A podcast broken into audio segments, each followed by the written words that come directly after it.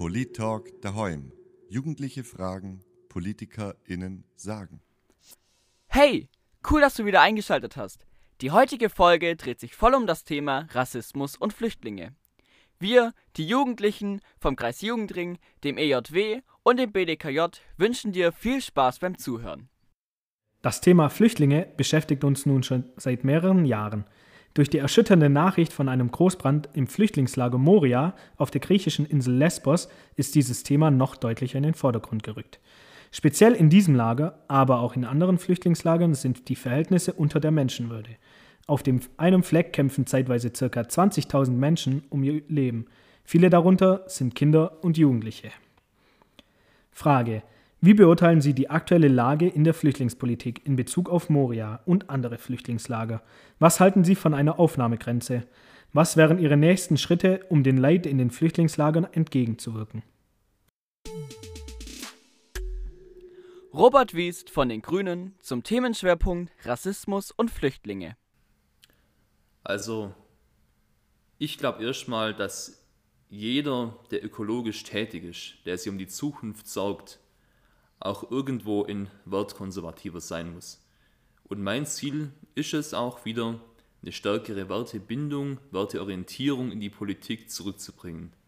Menschlichkeit, Anstand, Wahrhaftigkeit. Und ich glaube, dass unsere jetzige Flüchtlingspolitik in großen Teilen ideologisch getrieben ist. Die ist darauf getrieben, es die Leute hier nicht einfach zu machen, schnell in Brot und Arbeit zu kommen und sie ist auch dahingehend getrieben, dass gar nicht geplant wird, dieses Recht auf Asyl, was ja völkerrechtlich verankert ist, jedem zugänglich zu machen. Die Zustände in, in Moria auf Lesbos, die sind äh, menschenunwürdig. Da kann man zum einen mehr machen, um praktisch Griechenland stärker zu unterstützen, ganz klar. Aber ich glaube auch, dass jedes Land in der Europäischen Union eine Verantwortung hat, und wenn man schaut, dass jetzt schon ungefähr eine Million Flüchtlinge bei uns sind, dann kann man gerade noch in Moria ein paar tausend der Menschen vor Ort aufnehmen und uns diese absolut menschenunwürdige Verhältnisse retten. Weil auf Moria sind auch kleine Kinder, da ist jetzt Winter, da ist unglaublich kalt, die Lager sind schlecht, das sind oft nur Zelte, die sind schlecht isoliert. Also jeder Politiker der entweder sagt, er ist werteorientiert oder er ist christlich orientiert, der hat einen Auftrag. Der hat einen Auftrag, anderen zu helfen und das sehe ich hier ganz klar. Und hier in Deutschland würde ich mir wünschen, ich habe es vorher schon gesagt, das ist stark ideologiegetrieben. Es gibt eine Initiative Bleiberecht durch Arbeit. Wer in Ausbildung steht oder in Arbeit steht, der muss eigentlich sofort eine unbefristete Aufenthaltserlaubnis bekommen. Ralf Heidenreich für die Linke zum Themenschwerpunkt Rassismus und Flüchtlinge. Also erstens, die Leute, denen es so elend geht, die gehören aufgenommen. Punkt. Ähm, die andere Seite ist natürlich die, auch da wieder, die allermeisten Leute, die sich dann auf der Weg machen und von, von zu Hause abhauen, die kommen wegen den Kriegen. Auch wieder da, die Kriege gehören eingestellt.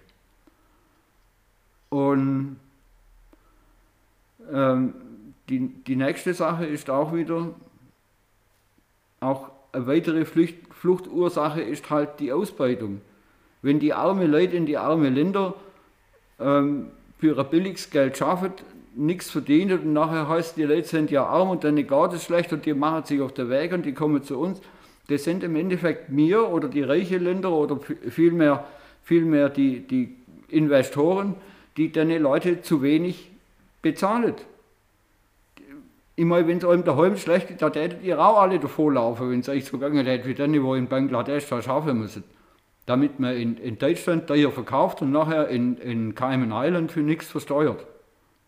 Das, das sind fundamentale Ungerechtigkeiten, wo dir wo dir der Flüchtling erstmal auf den Weg schickt und nachher zum, zum sagen, ähm, äh, wir müssen da begrenzen.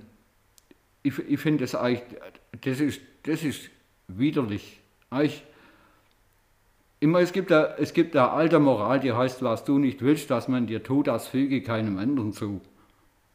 Da dürfte man sich ein bisschen dran halten. Also auch hinsichtlich die andere Leute aus anderen Ländern.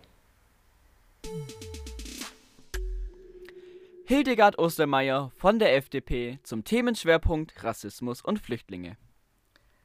Also als erstes würde ich sagen, es gibt da ein menschliches Problem und es gibt ein politisches Problem. Das menschliche Problem, wir sind im Großteil im Prinzip vom Christentum hier in der Region geprägt, äh, wäre einfach diese Hilfe für andere gegeben. Und wenn man diese Bilder sieht, dann erschüttern die tatsächlich. Aber wir haben auch diese politische Frage. Wir hatten diese große Einwanderungswelle, als die Bundeskanzlerin Merkel sehr viele Flüchtlinge aus den östlichen Bundesländern nach Deutschland gelassen hat, was im Prinzip in der ganzen Bundesrepublik und im benachbarten europäischen Ausland sehr negativ bewertet wurde. Und wir hatten politisch gesehen immer die Hoffnung, dass europaweit neue Rahmenbedingungen geschaffen werden, wie mit diesen Flüchtlingen umzugehen ist.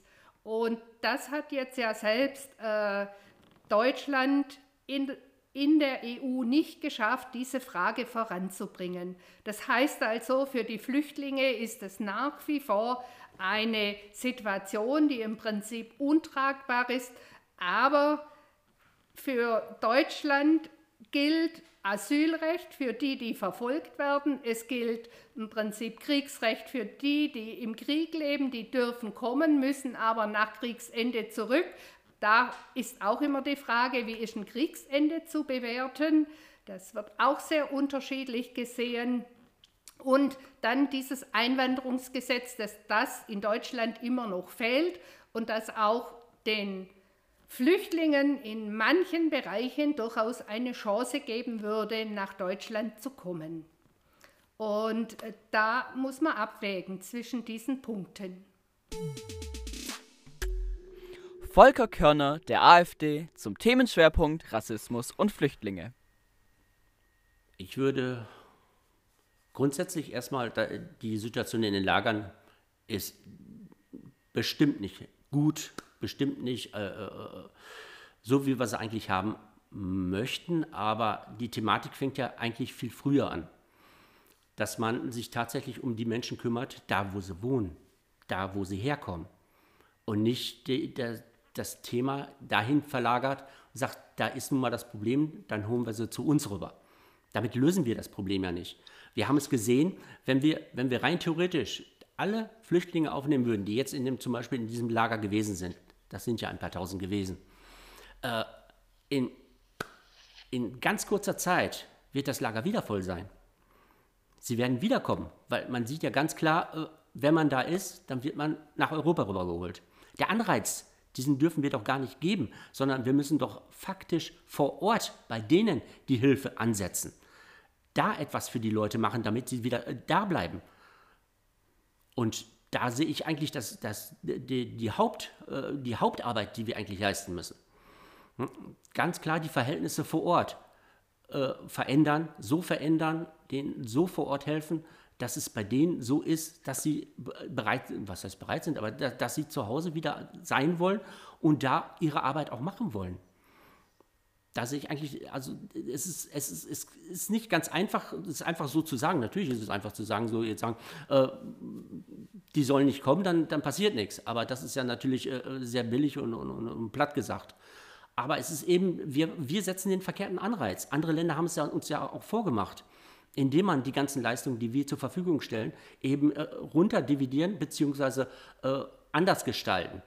Und da hat man ganz klar gesehen, dass die Leute dann auch nicht mehr so gekommen sind. Also das ist aus meiner Sicht, äh, wir meinen es gut, aber es ist ein verkehrtes Gut. Das bringt uns nicht zu irgendeiner Lösung, sondern, sondern es wird ein Dauerzustand sein, wenn wir es so weiter in der Politik machen. Bettina Weinrich, der SPD, zum Themenschwerpunkt Rassismus und Flüchtlinge. Ich halte gar nichts von einer Grenze bin ich ganz ehrlich. Wenn es nach mir gehen würde, hätten wir freie Grenzen. Jeder durfte einreisen und wir würden dafür sorgen, dass den Menschen geholfen wird. Äh, wir haben 2021 und wir unterhalten uns darüber, dass Menschen irgendwo unter den übelsten Bedingungen leben müssen. Und oh, ich, ich verstehe es nicht. Ich meine, ähm, das, das, zieht sich seit, seit Jahrhunderten schon irgendwie. Das, die, das Thema Flüchtlinge, das, das ist kein neues Thema, das ist ein uraltes Thema. Und ständig wird dann über die Menschen hergezogen. Die, die, die gehen ja nicht weg aus ihrem Land, weil es da so super toll ist und weil da alles so prima ist und weil sie da so viele Möglichkeiten haben. Die möchten ein besseres Leben und warum auch nicht? Das, das ist das, was jeder von uns möchte. Und also wenn ich dann höre, dass man darüber spricht, ja, vielleicht nehmen wir 100 oder 200 auf. Oh, wir haben Platz. Ja, es kostet. Aber es kostet so vieles. Und ich sage immer, wenn wir Geld für Unsinn haben, für irgendwelche lustigen Bauprojekte, die nur einer winzig kleinen, ähm, nur einen Teil von der Gesellschaft gut tut, dann sollten wir auch genügend Geld haben, um uns darum zu kümmern. Und ähm, oh, nee, also für mich Grenzen auf, rein damit und die werden sich schon auch ordentlich benehmen, weil ähm, das ist ja das Nächste, wenn dann immer gesagt wird, ja, aber wer weiß, was da alles mit rüberkommt. Ja, das ist immer so, aber es sind nicht alle. Und nur weil einer vielleicht nicht ganz so sich an Recht und Ordnung hält, kann man nicht die restlichen 100 sterben lassen. Also ganz im Ernst geht gar nicht. Und ob jemand flieht vor Krieg oder weil er flieht, weil er keine Arbeit hat und beides mit dem Tod endet. Ähm, Entschuldigung, es ist immer das Gleiche.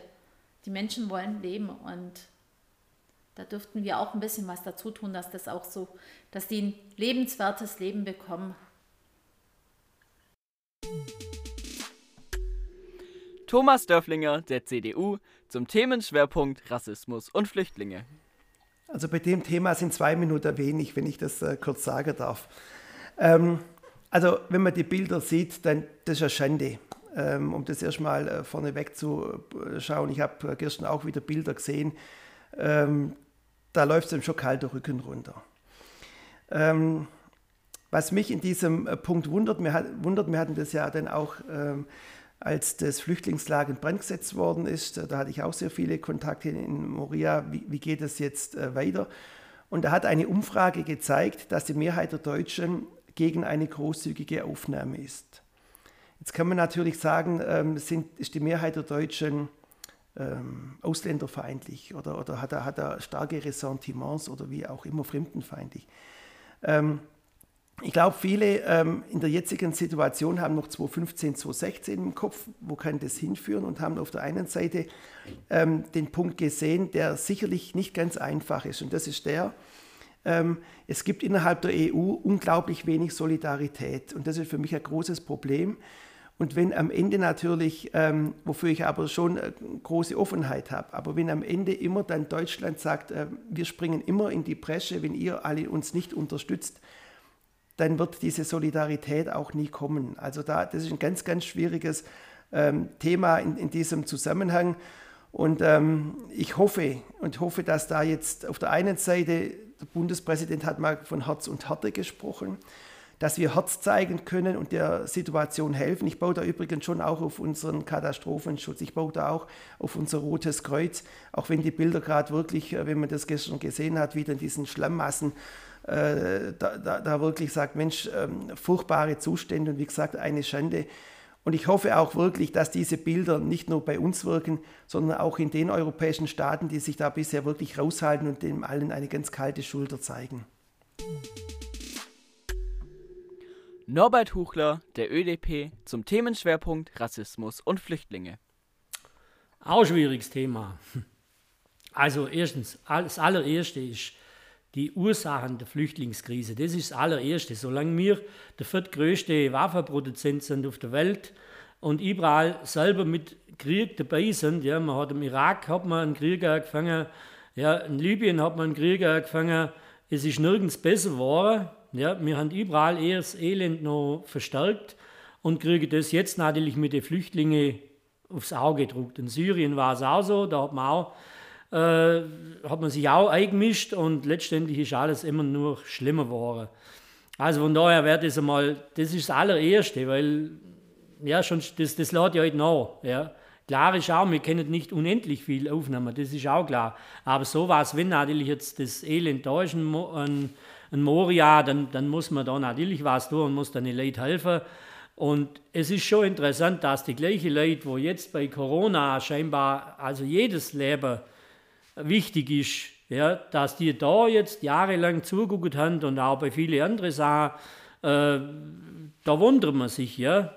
Also jetzt, jetzt macht sie alles für, für jeden, ja, dass man ja, dass es darf eigentlich darf überhaupt niemand mehr sterben. Ja, aber jahrelang äh, hat man einen Krieg mitgemacht, hat man die Flüchtlinge auf dem Meer mehr oder weniger versaufen lassen, das hat alles keine Rolle gespielt. Also da ist doch ein bisschen eine Doppelmoral da, mit der ich mich sehr, sehr schwer tue. Und was habe ich jetzt noch vergessen zum Beantworten? ja, haben wir eigentlich so im Großen und Ganzen. Leider sind wir schon wieder am Ende unseres Podcasts angekommen. Schaltet das nächste Mal wieder ein, wenn es heißt Polit-Talk daheim, Jugendliche fragen, PolitikerInnen sagen.